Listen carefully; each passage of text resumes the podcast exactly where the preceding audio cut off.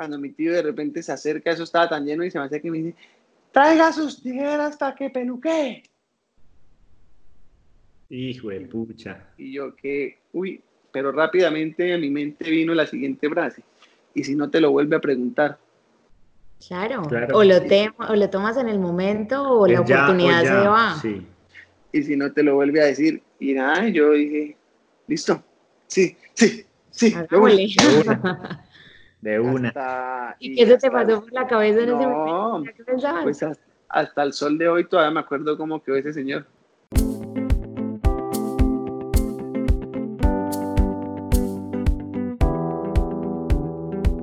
Liberarte es un espacio donde puedes sentirte libre y entendido, donde puedes encontrar respuestas y soluciones a esas dudas que has tenido todo este tiempo. Todo eso que callas, eso que te guardas, eso que te inquieta, todo eso que debe hablarse sin tanto enredo. Hablamos desde nuestro punto de vista. Compartimos nuestras experiencias y nos alimentamos de las historias y el saber de expertos y personas involucradas. Soy Melisa Luna. Y yo Juan Camilo García. Y en este espacio te invitamos a liberarte.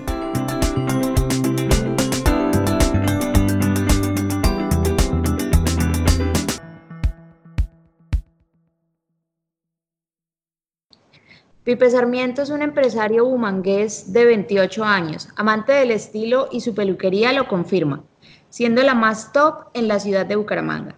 Su servicio al cliente personalizado hace que conecte con todo tipo de personas, garantizando que sin duda las personas volverán. La peluquería llega hasta el punto de no compararse con las mejores peluquerías del mundo. Pipe es creador de los emprendimientos FS, Indibel, la peluquería 1991 Chilling Barber y Beauty Supply. Pipa es una mente trabajadora, teniendo a Dios como su primer aliado y su guía. Su historia de seguro nos va a inspirar. Bienvenido, Felipe Sarmiento, a este podcast Liberarte. Hola, buenas noches a todos y qué chévere, gracias por esta invitación, gracias a Juanca, a Meli, de verdad que los bendigo y para mí es un honor estar esta noche con ustedes acá. Bienvenido. La verdad es, es muy chévere poder tener estos espacios donde podamos hablar y contar historias, eh, emociones, cosas que a la gente le interesan y le intrigan y, pues qué más que la historia de Felipe Sarmiento para, para, inspirar, a, para inspirar a muchos otros que quieren llegar a, a lugares y piensan si van a poder o no van a poder o, o cómo es de duro el camino o si vale la pena caminar ese camino o quedarse en, en esos lugares donde están. Todos conocen a la peluquería, a Pipe por su peluquería, por su exitosa peluquería, pero realmente queremos hablar sobre su vida, su propósito, cuál ha sido su proceso, lo que ha vivido desde su comienzo hasta el punto donde se encuentra. Vamos a comenzar desde el principio. ¿Cómo era Pipe antes de la peluquería? Hmm. Bueno, sí, sí, sí hay tiempo, sí hay tiempo para... Tenemos el tiempo porque esta historia seguro va a inspirar a todos y sé que van a querer seguir escuchando. Y si no, hacemos otro capítulo. eso, eso da para Rocky 5. bueno, vamos, vamos, vamos con todo. El Señor nos puso para inspirar y guiar. Vamos con todo. Antes, bueno, ¿quién es Felipe Sarmiento? Bueno, Felipe Sarmiento, eh, desde su comienzo, él viene de un hogar disfuncional, de unos padres separados, un diagnóstico bastante fuerte porque siempre me comparo con, con las chicas superpoderosas. Realmente en esta noche eh, voy a demostrarles a todos que yo sé que todos los que están escuchando se encuentran en una mejor condición que en la condición en la que yo arranqué. Eh, como Meli lo dice y Juanca, yo estoy a cargo de un proyecto llamado La Peluquería Felipe's Barbershop. Es una peluquería bastante eh, innovadora, enfocada en el diseño, en el visual, en la imagen de las personas, donde abarca todos los segmentos de barbería, color, estilismo, uñas y desglosando otras empresas que ahorita les contaré sobre ellas. Entonces Dios ah, me ha puesto al frente de este maravilloso proyecto. El único dueño y creador de todo esto es Diosito. Y yo estoy al frente de este barco, en este timón, donde pues mi misión es, esa es mi iglesia es trabajar con ese tipo de gente, gente completamente difícil, compleja. Todos decimos Ah, es que mi gremio es difícil, sí, cada gremio tiene sus condiciones, así sea el gremio de la fama, de la música, de la política, todos los gremios son difíciles y pues Dios lo pone uno en, en su espacio para hacer algo maravilloso. Entonces, en mi caso, pues mi objetivo, mi meta es trabajar con ese tipo de gente, manicuristas que perfectamente pueden tener 18 años, haber sido abusadas, tener tres hijos, barberos que consumen eh, droga, que escuchan música pesada todo el día, machismo, estilistas que en la noche perfectamente se pueden estar vistiendo de chicas, eh, infinidad de muchas cosas y ese es mi ministerio, esa es mi iglesia, es mi, ese es mi pedacito, esa es mi misión que Dios me ha puesto, y, pero todo comienza muy atrás, todo el mundo ve tu tierra prometida e ignoran el desierto por el que pasamos, entonces todo el mundo ve lo grande, lo bonito de la peluquería, la gente bonita, sonriendo la música,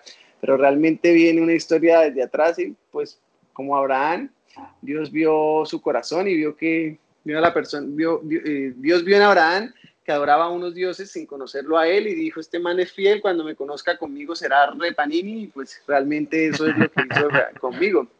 Entonces, eh, bueno, como les digo, entonces visualicemos en esta noche, les voy a decir es que ustedes están en una mejor condición que yo.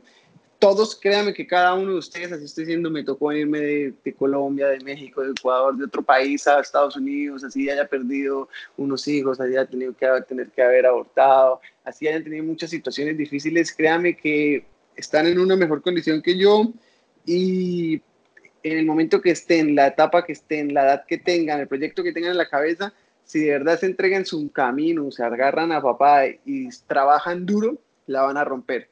Entonces, eh, Como se dan cuenta, Felipe habla bastante, tiene mucho que contarnos, entonces vamos a volver al, al, al norte. ¿Cómo era Pipe antes de su, peli, de su peluquería? Pipe, cuéntanos. Ahí va, ahí va, ahí vengo, ahí vengo, ahí vengo. ahí vengo. Eh, Pipe, lo que le digo, eh, tengo un hogar disfuncional completamente errado, entonces el panorama que vamos a poner es que tenemos los tres aspectos una mamá con una enfermedad diagnosticada como esquizofrenia paranoide y síndrome bipolar, es decir, que está como chifli. Otro lado es un papá con problemas de drogadicción, de cocaína.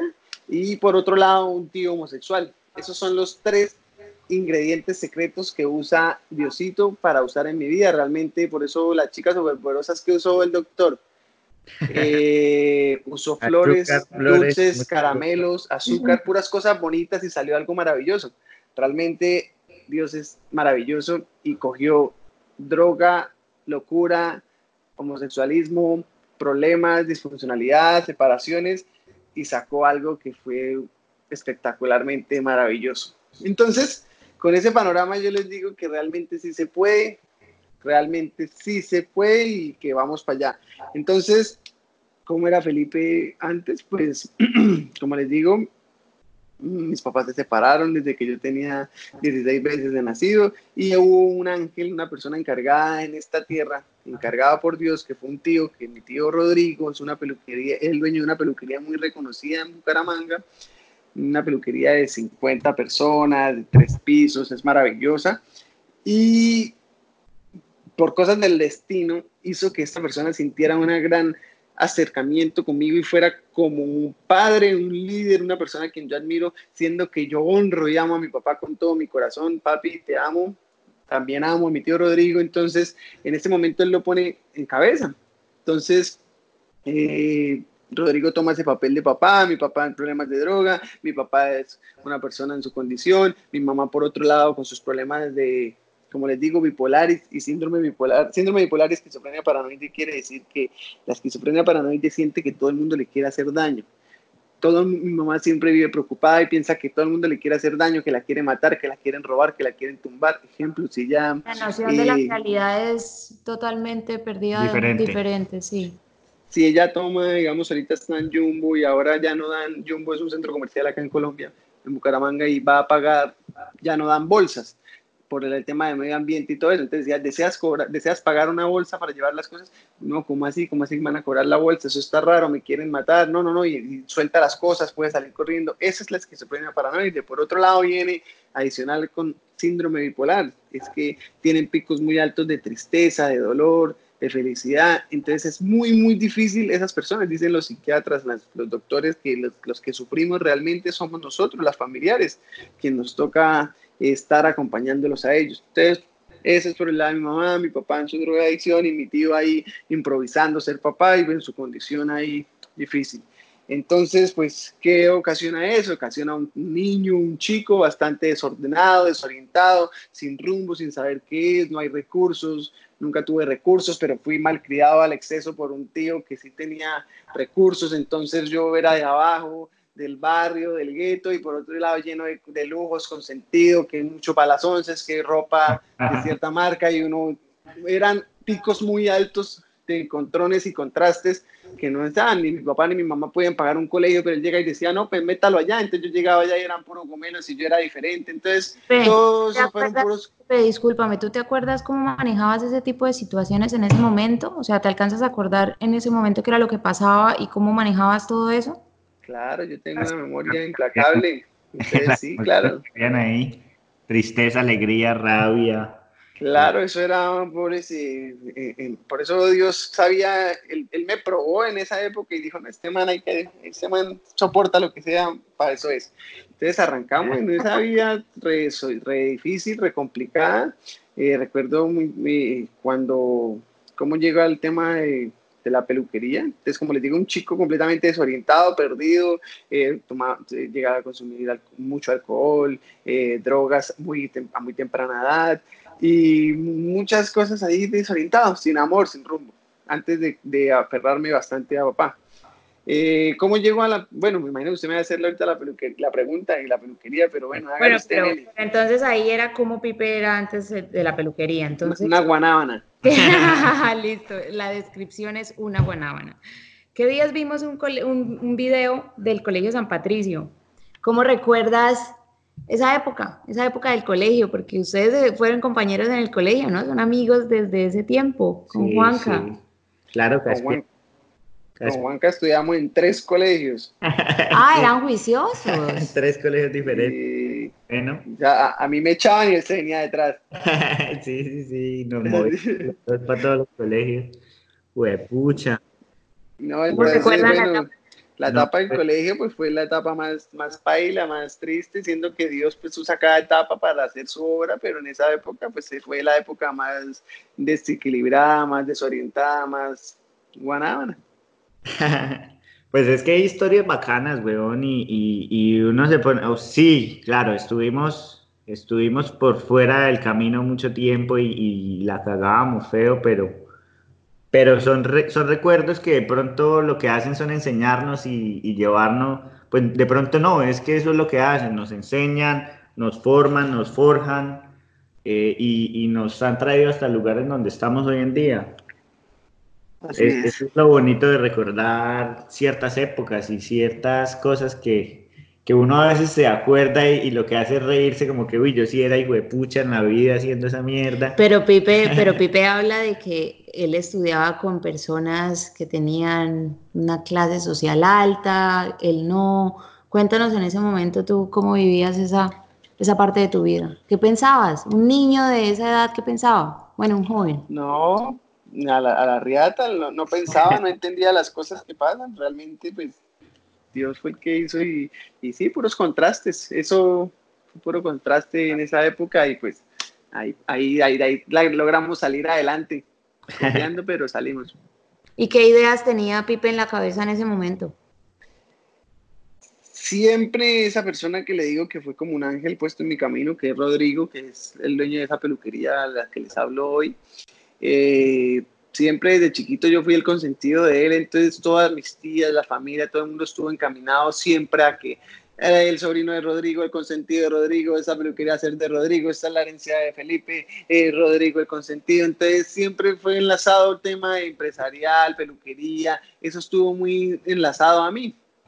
Entonces, pues ahí llegamos ahorita menos. Hágale, pregunte porque estoy que me suelto la bomba. Bueno, ¿cuál es, cuál es Pasemos más adelante. ¿Cuáles fueron esos primeros pasos, esos primeros inicios en el mundo de las peluquerías? Eh, entrar a peluquear, entrar a este gremio que, que es tan difícil, ¿no? Porque se, se vive, se muy, vive muy cercano al, al, homosexualismo y a cosas con las que uno no está acostumbrado a, a llevar en el diario vivir. Hmm. No, eso realmente sí. Entonces, bueno, vamos con toda. Como saben, Rodrigo fue esa persona que les digo, Entonces, siempre estuvo muy acercado a mi vida, entonces eso fue lo que me permitió y abrió el paso en, en el mundo de las peluquerías en mi vida, porque pues Rodrigo siempre estuvo ahí, ahí presente. Entonces yo desde muy chiquito siempre me enlazaron a la peluquería de mi tío, mis amigos, las mamás de mis amigos. No fue nunca que yo haya salido, oiga, me volví peluquero y todas las mamás de mis amigos, ¿cómo así este de dónde? No siempre sabían, se, auto, se, autorrespondían, como que no, él es el sobrino de Rodri. Yo llegaba a un colegio, en cualquier entrevista, siempre no, que vengo acá, que mi tío es tal. Entonces, pues eso me ayudó. claro, me tenía, un respaldo, no es que me volví peluquero de un día a la mañana y no, la propia pangua. Entonces, eh, bueno, ¿cómo, cómo, cómo, cómo llegamos allá a la peluquería? Bueno, fue súper chévere, una metida súper chévere, ¿no? Como les cuento, tenía 15. Bueno, Rodrigo hizo ese papel de papá. Entonces yo venía mi cumpleaños 15, a los 15 años, entonces Rodrigo decide regalarme un pase de conducción. ¿Por qué rayos? No lo sé, quería que yo hiciera el pase de conducción como todo hijo. Entonces eh, me meten al curso de, para aprender a manejar me, me recoge la, la empresa la, de la conducción y yo me monto, ese día solo llenamos el formulario, escribo mi nombre, edad, correo electrónico y ese día se fue el tiempo ahí, solo alcanzamos a aprender a aprender el carro. O sea, me enseñaron a cómo prender y apagar el carro. Eso fue toda esa clase. Esa noche era viernes y yo tenía, no tenía los 15, ese pase me lo iban a dar de 15, o sea, yo tenía 14 años y esa noche pues me fui con todos mis amigos, creo que estaba Juan Camilo, estábamos, fuimos ahí a una esquina y ni siquiera podíamos entrar a la discoteca ni nada, ni teníamos plata ni nos dejaban ir.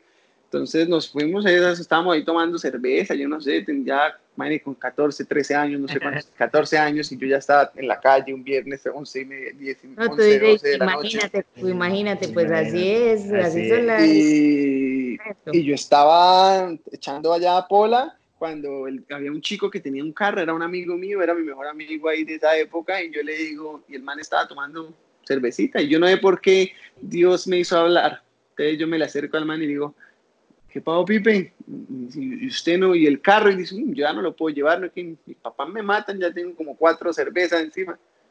Yo solo llevaba una. Yo le digo, pues si quiere yo llevo el carro. Y me dice, ¿usted sabe manejar, Pipe? Y yo, uff, marica de toda la vida. con la clase, con la clase de prendida del carro. El carro, el, sí, el carro era el de Carreño. Sí, claro, claro. Un saludo para Pipe Carreño, que la buena. Entonces yo me monto al el man, el man, me conocía desde que yo tengo ahí cuatro años y, no sabía que yo no sabía manejar, por, estaba bien de amigo, ¿no? Entonces, entonces, yo, yo cojo el carro de mi amigo y lo prendo y yo me monté como la propaganda de Colseguros, miro hacia atrás y el carro sale hacia adelante.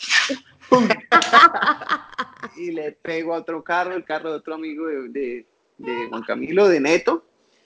Y le pego, yo iba en noveno y le pego a un carro de otro man que no estaba con nosotros, gracias o de malas a Dios, no sé cómo es eso, pero le pegué al carro de un man de 11, el más grande de 11, y yo no, con mi hijo de madre, ¿cómo me pasa esto? Mira, el más alto que había en 11, el carro de él le pegué. Era el carro de él, sí. Y le pego yo a ese carro, el man se baja picado, picado pues de 11, ¿qué tal? ¿Qué cómo es? Y yo, uy, no, yo, mi, y el dueño del carro también a pegarme, o sea, todos los, todo, mi mejor amigo me iba a matar. Entonces, no, entonces, ¿qué pasó? Pues el, el, dueño del de 11 tampoco era de él, era la mamá, llegó la mamá del chino. ¿Y a quién creen que yo llamé esa noche a las 11 de la noche? A Rodrigo, claro. A Rodrigo. Entonces llegó el tío Rodrigo, 11 y media de la noche, se baja la mamá del chico neto también y, hola mi hija, hola Rodri. Eran amigos, se cortaba el pelo con Rodri. Ay, mi hijo, este huevón, me coge la oreja, me pega un puño saca y le paga una vez a la señora, le saca una vez su plata de la billetera y dice, mire, mire. Entonces me dice Rodrigo a mí, me cuelga la oreja, me dice, mañana nos vemos en la peluquería. Y yo, ¿cómo así? Sin embargo, a mí siempre, como les digo, estaba muy en la sala peluquería, la ruta muchas veces me dejaban la ruta del transporte en la peluquería, todas las semanas yo tenía que estar yendo dos, tres veces, a cada rato iba a la peluquería, yo estaba muy untado en la peluquería, mi tío me tenía puesto, yo a saludar. El caso es que, pues me dijo, mañana empieza a trabajar yo tenía 14 años, acababa de accidentar, mi tío me regaña, me pega. Y ahí es que arranca todo. Ese sábado yo llego, era un viernes que salí, el sábado yo estaba, tenía que estar a las 7 de la mañana, yo llegué en Guayabado, todo trasnochado, todo pal perro, sin plata, 14 años y ya quién sabe qué no metí esa noche. y llego yo a trabajar y ya arranqué, y arranqué, arrancó mi vida laboral en esta vida y mis días, en la, mi vida de ¿Y trabajar. Entonces yo arranqué, yo arranqué doblando toallas, la, como les digo, la peluquería son de más de 40 personas, eso es una peluquería completamente llena de flujo realto, espectacular en procesos, todo súper chévere, entonces yo arranqué y doble toallas, yo arranqué doblando toallas, pero era doblando toallas todo el día como un Roger, Roger, Roger, Roger, Roger, Roger, doblando toallas. Efectivamente lo hice tan bien que al poco tiempo me ascendieron, Rodrigo me ascendió, entonces me ascendieron y me ascendieron a barrer. Entonces era, tenía que Entonces, barrer. yo ahora tenía que barrer pelo todo el día, pero y barra, barra, barra, barra, y también me ascendieron. Y me ascendieron a lavar cabezas. Ok. Entonces yo llegué a lavar cabezas y ahí me amañé y empecé a lavar cabezas y empecé a entrar en el mundo de la peluquería. Entonces yo ya dejé de trabajar por pagar el carro y empecé a trabajar los fines de semana para mi tío. Mi tío me daba el, el, almuerzo, me gastaba la hamburguesa, en la noche me daba lo de la semana y yo llegaba al colegio y tenía para las once, ya, ya uno tenía el taquito, ya tenía uno platica, se podía comprar uno la camisetica sin que fuera regalada por ellos. Entonces me empecé a trabajar y empecé a ver cosas de peluquería, empecé a acercarme mucho más a mi tío y empecé a ver cómo los otros compañeros, los estilistas, los peluqueros, les iban, les iba muy bien económicamente, tenían una vida muy chévere, con estatus, con muchas cosas chéveres y yo, bacano, pero nunca dije nada, lo, solamente lo percibía, oiga, cómo le va bien a tal, cómo le factura este, hasta ahí. Y sin embargo, siempre ha sido la persona que yo más admiro en esta vida, se llama Rodrigo. Entonces, cuando arranca, seguimos, seguimos la historia y un día había un estilista, el más reconocido, el más famoso de la peluquería, era un, un, chico gay que en la noche se vestía de, de, mujer, entonces tenía una vida pesada, de mucho trago, de mucha droga, muchos problemas es, es, espirituales. Entonces un día llegó y llegó drogado, se agarró con Rodrigo súper feo, el caso es que Rodrigo lo sacó, el man se fue, el man tenía el puesto principal de Rodrigo, era el primer puesto de la peluquería, o sea, usted llegaba y lo primero que veía era él. Entonces el man se fue, ¡pum! Eso era un sábado llenísimo, se agarraron, se insultaron y el caso es que el puesto quedó ahí desocupado, yo estaba ahí en mi mundo lavando cabezas, cuando mi tío de repente se acerca, eso estaba tan lleno y se me hace que me dice, traiga sus tijeras hasta que peluque. Hijo de pucha. Y yo que, uy, pero rápidamente a mi mente vino la siguiente frase, y si no te lo vuelve a preguntar. Claro, claro. O, lo te, o, lo tomas en el momento o la ya, oportunidad ya, se va. Sí. Y si no te lo vuelve a decir, y nada, yo dije, listo, sí, sí, sí, de una. De una. De una. Hasta, ¿Y, qué se te pasó por la cabeza en no, ese momento? ¿Qué pensabas? Pues hasta, hasta, el sol de hoy todavía me acuerdo cómo quedó ese señor. claro. ¿Cómo, espera, el, ¿cómo, ¿cómo quedaba Juanca? El, el, primer señor que yo peluqué todavía yo lo veo y me cambio de acera. Yo, yo, no sé si es él el que me tiene bloqueado Instagram o yo a él. sí, los dos me tienen ahí como, como, como la y, y, ahí arranqué a trabajar donde mi tío, trabajé bastantes años y, y, arrancó, arrancó mi vida, arranqué con, siendo un peluquero de la peluquería donde pasaban sábados, días sin hacer un turno, sin bajar bandera y en el paso del tiempo logré posicionarme como el peluquero o el estilista de la peluquería que más gente tenía. Eh, no fue fácil, fueron más de siete años en la peluquería y ahí trabajé fiel y firmemente a él. Entonces, ahí... Tu y, tu, y tu fama, tú ya tenías tus clientes. Claro, y ahí arrancamos y, y la gloria de Dios, ya arrancamos y después vuelve y juega una, pasa, una pasada fuerte la vida. Por ese lado todo chévere, todo bonito, pero pues mi corazón eh, en, ruina, porque ahí me empiezo, empiezo a coger plata, empiezo a coger, mm, no le hablemos de fama, pero reconocimiento, me empieza a ir bien, más, más ropita, más rumbita, más amigas, más amigos, pero mi mamá empieza a entrar en una etapa que eh, psiquiátricamente se llama una etapa maníaco. Entonces mi mamá entró en un, una etapa bastante fuerte en su, en su enfermedad, que es una etapa maníaca donde ella ya ha intentado suicidarse, quitarse la vida más de cinco veces, se ha cortado las venas, yo he llegado a la casa y ha tenido ya lazos en, la, en el baño lista para, para ahorcarse.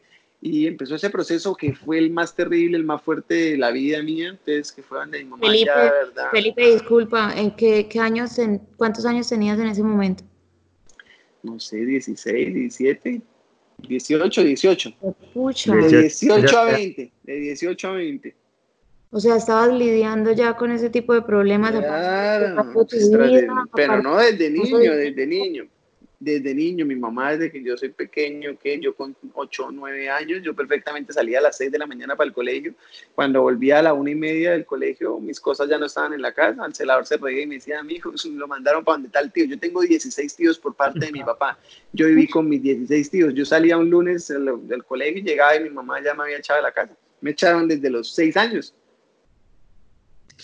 De a pucha. cada rato, pues, pues, pues, porque esa es la enfermedad de mi mamá, la bipolaridad, y a los cinco días sí me recogió otra vez, papito, vamos a comer a los tres elefantes, ay, bueno, y volví y yo caí, y después otra vez volví y me echaba, y eso siempre fueron las etapas, los contrastes, esos de mi vida fueron de contrastes.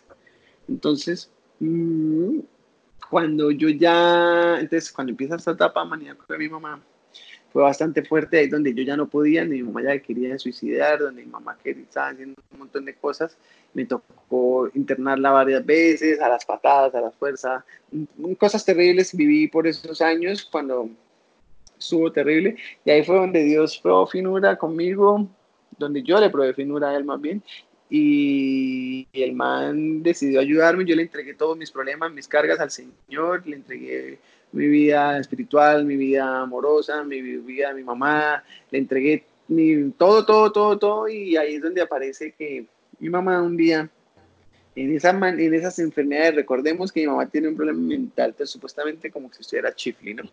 Eh, primero ella fue la que me hizo volverme peluquero, pues me faltó esa parte de la historia, ya un día me dijo, Pipo, ¿usted por qué no se vuelve peluquero? Antes de que Rodrigo me hubiera dicho eso, cuando le dije que lo contemplé, yo le dije, ¿usted qué le pasa, mamá? Usted está loca, respete, no me joda, van a pensar que yo soy gay, usted no me joda la vida, usted está loca. Yo me acuerdo muy bien esa conversación, y ahí fue cuando yo empecé a darme cuenta que los estilistas de Rodrigo le empezó a ir bien, yo ya chévere la, la vida de estos manes, entonces yo empecé a contemplarlo desde esa primera vez que ella me dijo, después sí Rodrigo me dijo, "Ah, prepárese, y ahí entré. La segunda es que un día mi mamá llega y me dice, recuerden estos paradigmas que le digo a mi mamá, entonces un día ya mi mamá me llama y trabajo en Rodrigo me dice, mi hijo, ¿por qué no me fía para tomar una casa? Yo quiero tomar una casa y hacer unos negocios, tan, tan, tan como yo les digo, mi mamá, esa es la bipolaridad. Mi mamá ahorita llega una amiga y le dice, Jackie, está desocupada, ¿por qué no hace velas? Mi mamá se va para el centro, saca un millón y medio, compra velas, compra parafinas, moldes, eh, colores, vainilla, chocolate, y de ahí saliendo del almacén mismo, en el taxi ya viene llorando, yo la cagué, me quiero morir, porque me gasté esta plata, vida hijo de madre, la cagué, quiere tirarse del taxi porque sabe que la cagó. Sí. Entonces, cuando mi mamá un día me dice, mi hijo, pídeme porque quiero tomar una casa, tantos proyectos muy chéveres, porque a esas personas nunca se le ve la enfermedad, ¿no? Eso es cuando ellos están solos, cuando están aislados, es que empiezan a torturarse la cabeza, ¿sí? Una persona puede tener una vida, una profesión, una familia completamente normal y nadie se entera. Ok. Entonces, mi mamá me pide que ya la fíe y eso, yo trabajando de y le digo, mamá, usted está loca, yo no la fiar para tomar ninguna casa, usted está en su apartamento, usted no se ponga a inventar cuentos. El caso es que ella no me dijo nada y un día yo fui a hacerle la visita, un día yo salí de trabajar y fui a hacer esa visita de hijos a mamá a la casa. Yo ya había sacado de la casa. yo ya había salido de la casa, yo, sal- yo no vivo con mi mamá desde los, desde los 15, de 14 años, yo me fui de la casa, mi mamá me sacó, yo vivía con amigos por ahí, viví con mis tíos, viví con muchos amigos, viví solo. Y entonces un día yo llegué a hacer la visita de mi mamá, el caso es que yo voy llegando y el celador, el mismo celador que reía de mí, niño, entonces llega y me dice, Pipe, su mamá ya no vive acá. Y yo digo, ¿cómo es que su mamá no vive acá? ¿Cómo es que mi mamá no vive acá? Ni cómo así. Y me da una dirección ahí, un papelito todo guanado. Y yo, no, mi mamá, ¿en qué se metió? Viejo de puchica, Dios mío. Yo me monto a mi motico, yo tenía una motico. Y me voy a la dirección. La Biwis. Sí, una Bigwis blanca. Entonces yo me monto en la Bigwis y llego a la dirección que me da el celador y llego a una casa de cuatro pisos terrible, vuelta nada, viejísima, daba muchísimo miedo, muchísimo miedo. Entonces, mi mamá en su enfermedad, mi mamá vivía en una, vivía, vivía en un aparta estudio y en una habitación, ten- mi mamá dormía con siete chihuahuas y un gato. Siete chihuahuas y, en un gato, y un gato en una cama sencilla. Esa era la vida de mi mamá.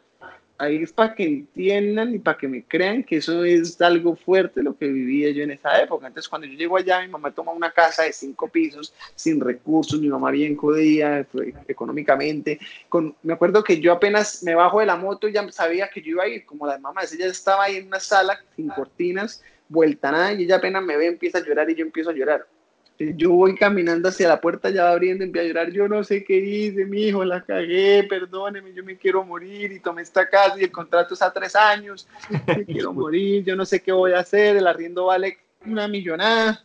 Yo no sé, hijo de pucha. Tú desde pequeño estabas manejando tipos de responsabilidades de una persona grande. Total. Entonces yo una vez le dije, usted usted está loca, le tiré la puerta ahí, yo arranqué mi moto y usted verá qué va a hacer y me fui, la regañé y me fui, ella quedó ahí llorando en una casa inmensa, esa casa daba muchísimo, mire, tenía un bombillo y entonces ella se iba a mover de una lado para otro y cogía el bombillito y le tocaba así con el bombillo para toda la casa.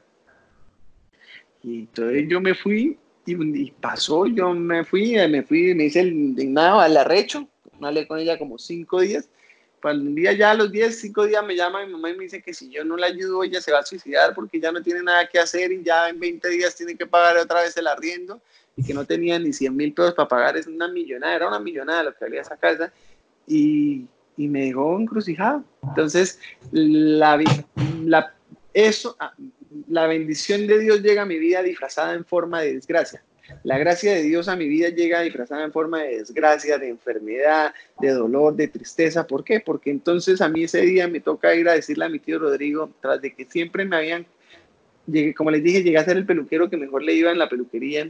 Yo era eh, el, el, más top allá, donde todos pasaban conmigo, era jovencito, era el sobrino de Rodrigo. Entonces era muy chévere todo. Entonces me tocó ese día ir a renunciarle a mi tío y decirle, tío, me voy me voy y me toca irme para la casa de mi mamá a trabajar en el parqueadero de mi mamá. Esa casa tenía un parqueadero y mi mamá me dijo, véngase para acá, coja el parqueadero y monta su peluquería. Yo lo primero que le dije, usted está loca, mamá, a mí no me joda la, la vida, respéteme, no me joda.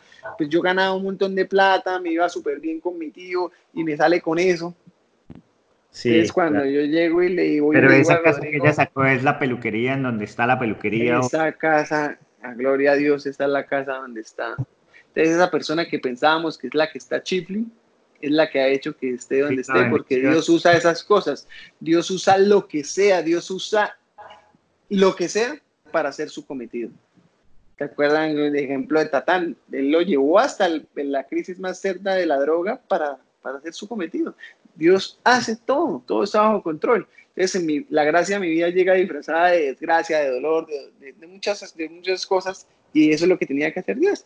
Entonces, cuando yo voy y le digo a mi tío que me voy, pues al comienzo fue tomado como traición, como cuando una niña le dice al papá que quedó embarazada antes de los 16 años, ¿no? Entonces le dice como que papá, estoy embarazada, entonces el papá le dice que la decepcionó, que, la, que le dañó la vida, que mucha boleta, pero ese papá, ¿cómo está el sexto mes?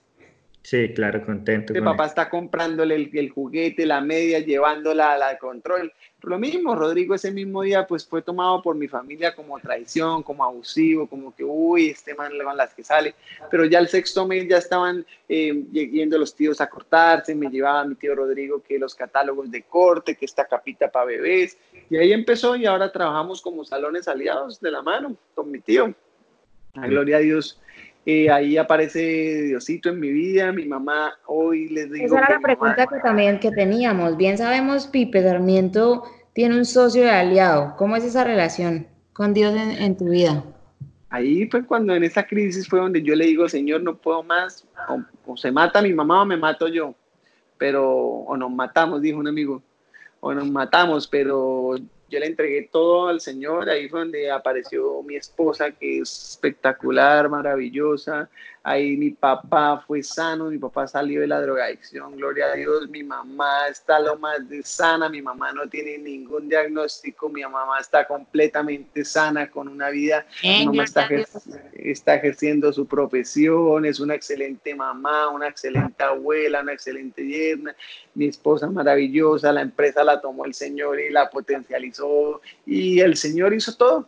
Y ahora pues Dios me tiene a cargo y lo que les digo al frente de este proyecto maravilloso y me tienes trabajándole para Él. No hay nada más, más feliz que acostarse todos los días sabiendo que uno hizo algo que le sirvió a Él. Y eso es lo que el Señor me puso a hacer.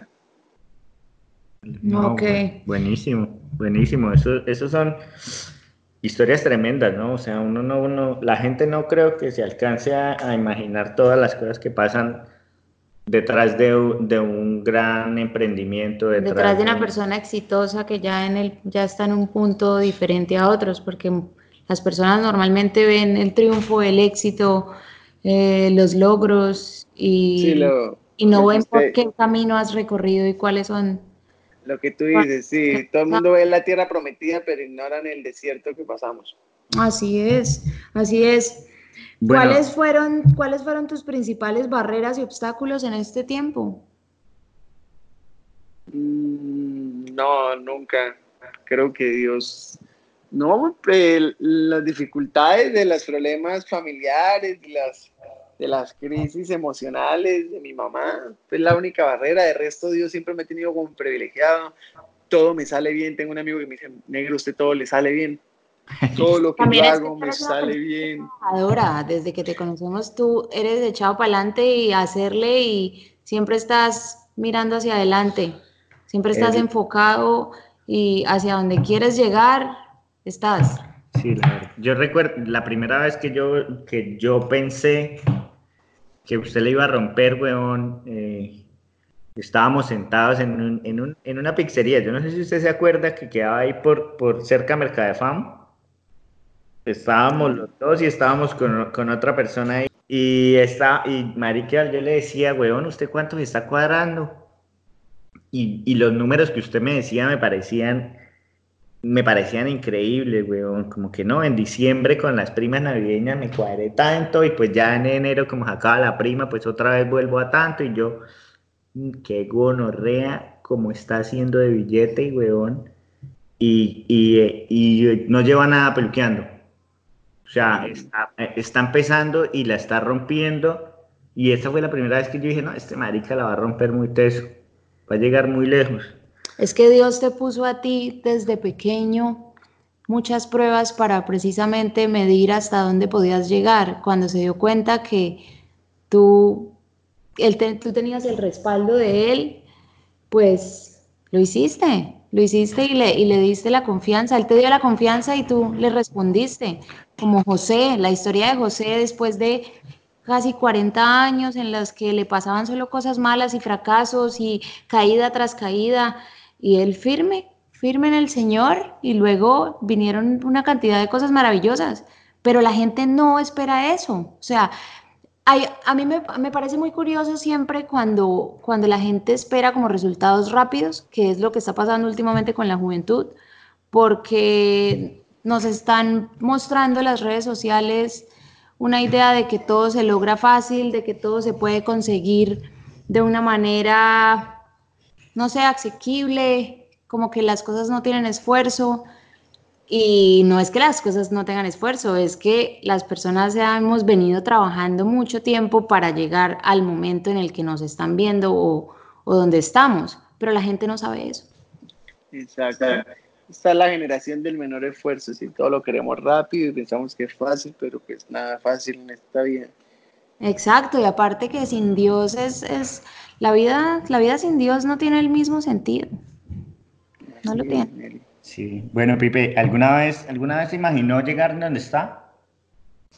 Sí, sí, sí, realmente siempre fue un anhelo lo que desde chiquito lo plasmaba, pero pues yo pensaba que iba a ser con la peluquería de Rodrigo, siempre pensé que iba a multiplicar la peluquería de Rodrigo, que iba a haber un Rodrigo Express, que tenía que tener café, bar, toda la peluquería, pero pues el Señor, todo esto era para esto, para exclusivamente y reservado para él. Claro, es que tú lo estás honrando, no solamente con, con lo que haces tú en tu vida, sino también el trabajo que estás haciendo con estas personas que trabajan contigo. Sí, eso es, esa es la, la vuelta. Te puso por cabeza. Amén. Amén. Y bueno, ¿cómo te proyectas? ¿Cuál es tu visión? Mm. No, si les contara quiero dejarles acá tres principios que siempre me hacen esa pregunta, que cómo nos hemos mantenido, cómo hacemos para, para, para alcanzar eh, las buenas, las cosas buenas que pasan en la peluquería y son tres principios que se los comparto esta noche a ustedes, a Amelia, a Juanca, de todas esas personas que me están escuchando, no son de pronto para escribir un libro, pero sí son para que los tomen y los guarden en su vida, se los digo a mis compañeros de trabajo, a mi esposa, se los diré a mi hija, y son tres principios que yo implemento en mi vida que son los siguientes, la siembra, que es para que, que, es, que trae su respectiva cosecha, la honra, que es para que te vaya bien y seas de larga vida, dice la palabra que honra a tu padre y a tu madre y todo lo que hagas te saldrá bien, entonces la honra, y mi favorita que es el trabajo duro.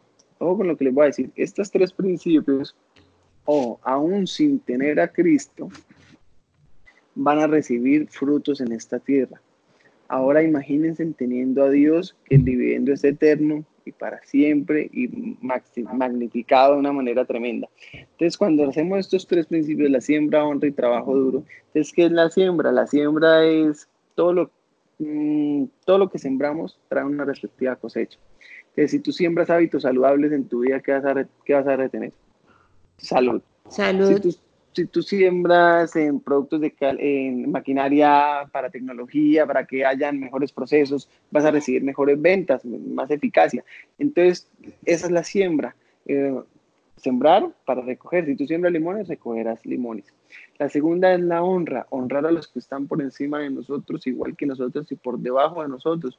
Honrar a los que están por arriba, a los que están igual que nosotros, nuestro gremio, los que están por debajo, nuestros empleados, nuestros colaboradores, la señora del aseo, los celadores, en fin, cuando tú honras a todas estas personas, ellos van a devolvernos. Eso es lo que nos manda el Señor. Nosotros no tenemos nada que darle al Señor. El Señor al contrario. Me, pasa con mi tío Rodrigo, como les dije, él, tiene, él le va muy bien económicamente. Yo me acuerdo que llegaba a los cumpleaños, yo, tío, ¿qué quiere que le regale? Me dijo, no, no, no, no, no, a mí no me va a dar nada, lo que me va a dar a mí, déselo a su mamá. Siempre me decía eso mi tío pues así es Dios. Diosito, ¿qué hago? ¿Qué hago para ti? No, no, no, a mí no me da Lo que me da a mí, déselo a ese vecino, déselo a esa señora que necesita un abrazo, déselo a la del aseo que tal cosa, vaya y cómprele los colegios, los uniformes a tal. Eso es el Señor. Igual, yo lo veo así. Y por otro lado es el trabajo duro, que es mi favorito, corre mis venas, los sarmientos. Nosotros nos levantamos a las 4 de la mañana, nos acostamos a la 1 de la mañana, dormimos dos horas, trabajamos. Trabajar fuerte, ¿qué es trabajar fuerte? Trabajar fuerte es trabajar enfocado, trabajar con visión, trabajar teniendo la clara. Siempre cuento una anécdota que es acerca, hay un amigo mío, el dueño de un restaurante acá muy reconocido, que un día me llama y me dice, Pipe, domingo 6 de la tarde me dice, Negrito, oiga, lo llamo para decirle que le fui infiel y yo, uy, ¿cómo así que me fui infiel, Pepo? Me dice, sí, negro, fui a Medellín a cortar, me corté el pelo en Medellín. Y yo, uy, ¿cómo así? ¿Qué pasó? ¿Qué pasó? Vamos a ver. Entonces me dijo, negro, pues es que yo tenía una reunión en Medellín, pero yo lo llamo es para contarle que fui a Medellín en un centro comercial y me corté el pelo. Pero que me corté el pelo y me hicieron después del corte una mascarilla en la cara con un vapor. Entonces, pues usted sabe, como todo buen Santander, yo, ah, sí, yo también tengo la máquina esa del vapor, negro. Y efectivamente te fuiste a comprarla. me dijo lo siguiente, me dijo, pues negro, yo no sé si usted tenga esa máquina, pero yo llevo seis años cortándome el pelo con usted y usted nunca me la ha puesto. Y este lado es la primera vez que me fui a cortar y me pusieron eso. Dije, no, claro, negrito, la próxima que vaya yo le voy a hacer eso bien chévere. Y adicional a eso me pusieron una, una, crema, una mascarilla. Y yo, ah, sí, sí, sí, yo también la tengo. La próxima la hago, negro, le voy a regalar tres para con toda su familia. Era un domingo 6 de la tarde yo tengo una hija, mi mamá, mi esposa, colgué y el, ese domingo a las ocho y media de la noche yo estaba montado en un bus para irme a cortar el pelo el lunes a las nueve de la mañana en Medellín, en esa barbería. A las nueve de la mañana yo ya estaba en Medellín cortándome el pelo, a las 12 estaba en el centro comprando 17 vaporizadores y 150 cremas de las que tenía. Ese día volví a las 7 de la noche en bus y el martes estaba en la peluquería a las 9 de la mañana. El corte había subido mil pesos, incluía mascarilla facial y todos los barberos ya estaban capacitados. Eso es trabajo duro. Capacitarnos, enfocarnos, hacer, no, no desfallecer, estar pendientes, innovar. No estar atrás tampoco, tienes que estar a la vanguardia. Es que imagínese que hace poquito escuchamos una historia en un podcast, weón, de un emprendedor en México que el man, el man viaja a, San Francisco todo el tiempo y pues San Francisco es la cuna del emprendimiento. El que quiera emprender y quiera saber de emprendimiento tiene que estar en San Francisco. empezó un emprendimiento de, no recuerdo qué, pero necesitaba un programador y, codificar y hacer vainas en C y cosas que solo los programadores saben. Y el hombre le escribió a, a su programador como a las 10 de la mañana y después le mandó un mensaje como a la 1 de la mañana diciéndole ya le tengo listo su programa, ya le tengo listo lo que me pidió. Y él dice, me siento terrible sentir que alguien le meta más huevos a mi proyecto que no soy yo. ¿Y cómo es posible que una persona que, que ni siquiera entiende mi proyecto y solo porque yo le diga haga esto, esté trabajando más rápido que yo y yo todavía esté acá en la cama durmiendo y no, sea capaz de, no haya sido capaz de moverme más?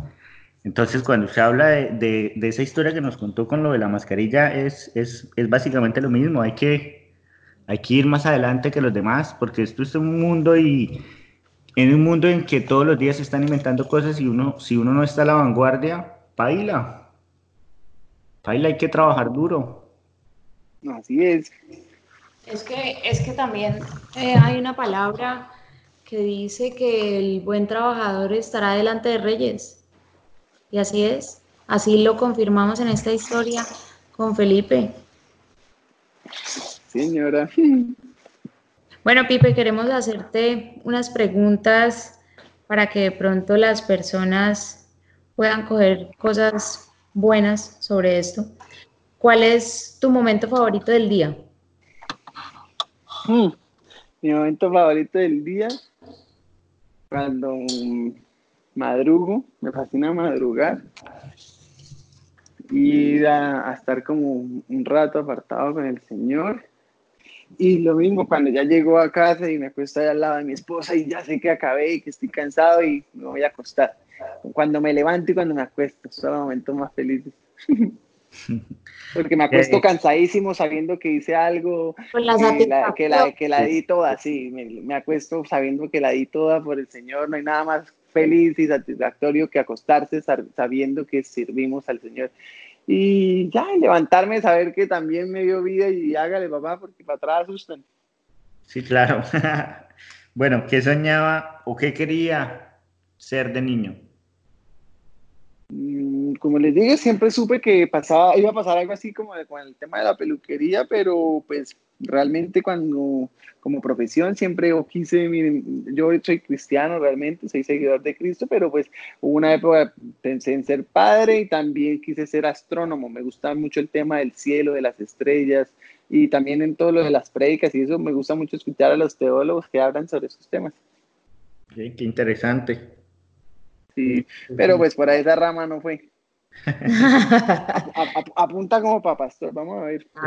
Dios, te usa de maneras diferentes, Dios obra de maneras increíbles. Mentiras, también que días pensaba pues en eso, en que ay, ojalá algún día fuera pastor y pues Dios me regañó y me dijo, no, usted no va a ser pastor, usted ya es pastor. Y lo que les dije, mi iglesia es, son esos 45, es una peluquería, como les digo, son de 45 personas y pues yo soy pastor de esas 45. Claro, claro. Si pudieras describirte en una frase, ¿cuál sería? Mm. ¿En una frase? Sí. Sí, o bueno, como le quede más fácil, la manera más fácil que le quede para describirse. Nunca, nunca me la han, nunca me han dicho, no sé. Sí, es, una, es complicada, pero es importante. Ah, que seamos como niños, quizás, que seamos como niños y que seamos felices. Bien, con eso más, que más que eso? ¿Cuál es su libro favorito? La Biblia. La Biblia. ¿Algún libro en especial de la Biblia? Mm, Isaías. Isaías. Nunca lo he leído, pero, pero me voy a poner en la tarea. Si, si le gusta a usted, tiene que ser por algo interesante, entonces voy a ponerme a leerlo. Y Job. Ush, Job. Job. Job es tremendo libro. Job es tremendo libro. Sí, Job nos tuvo a nosotros un tiempo sin dormir, Juanca soñando y soñando y siempre revelándonos cosas con ese libro. Es increíble Cómo, obra en la vida de uno. así es. Bueno, Felipe, muchas gracias por contarnos tu historia, porque sabemos que esta historia le va a llegar a muchas personas. Sabemos que tu historia va a ser inspirar a de pronto personas que no se han arriesgado a tomar acción en sus sueños, personas que piensan que su vida en este momento no tiene sentido, no tiene ningún como camino para dónde coger y, y no, y tú estás acá demostrándonos que todo se puede. El bebé, el bebé. Tú estás demostrándonos que, que las cosas se pueden, que de donde venimos no, no define para dónde es que vamos a llegar y estamos muy contentos de que hayas estado acá. Cuéntanos eh, cuáles son tus redes sociales, cómo te encuentran en las redes sociales, Felipe. Bueno, excelente, ¿no? Pues que nos sigan todas las personas que estén interesados en seguirnos. Puede ser Pipesar, salimos en Instagram como Pipesar y la peluquería en la peluquería 37. Pues ahí pueden estar pendientes de todo lo que hacemos, de muchas cosas súper chéveres e interesantes. Claro, Pipe, una chimba haber hablado con usted. Marica, nos inspira a todos, nos, nos, nos llena las, las, historias, los problemas y cómo los problemas se convierten en soluciones después. Es algo para que la gente escuche y tome, tome nota en realidad, que todo se puede hacer de la mano de Dios y, y trabajando duro. Señor. Excelente, negro, excelente por este espacio que le está sacando a la gente para que, para que llene sus corazones, sus cabecitas de cosas bacanas que inspiran y que nos mueven. Así es, Pipe, muchas gracias. Sabemos que esto va a ayudar a muchos, así como lo ha hecho en nuestra vida, sabemos que así va a ser. Muchas gracias por acompañarnos en este episodio. Este fue Felipe Sarmiento, la peluquería 37. Nos vemos en el siguiente episodio. Chao. Chao. Chao. Bendiciones. Liberarte Podcast es producido en Melbourne, Florida. Edición Ana María García. Música original Julián Patiño. Producción, dirección y libretos Melissa Luna y Juan Camilo García. Espera, hagamos, una, hagamos una oración antes de terminar. A ver, ahí los tres. Hágale, bien.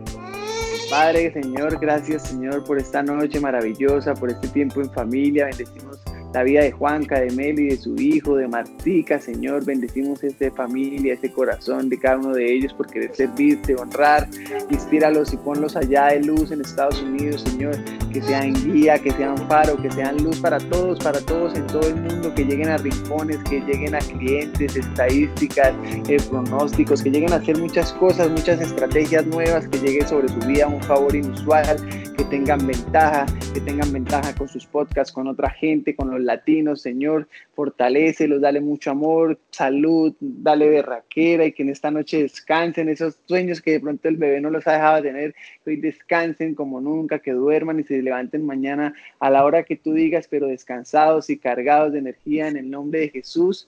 Amén y amén.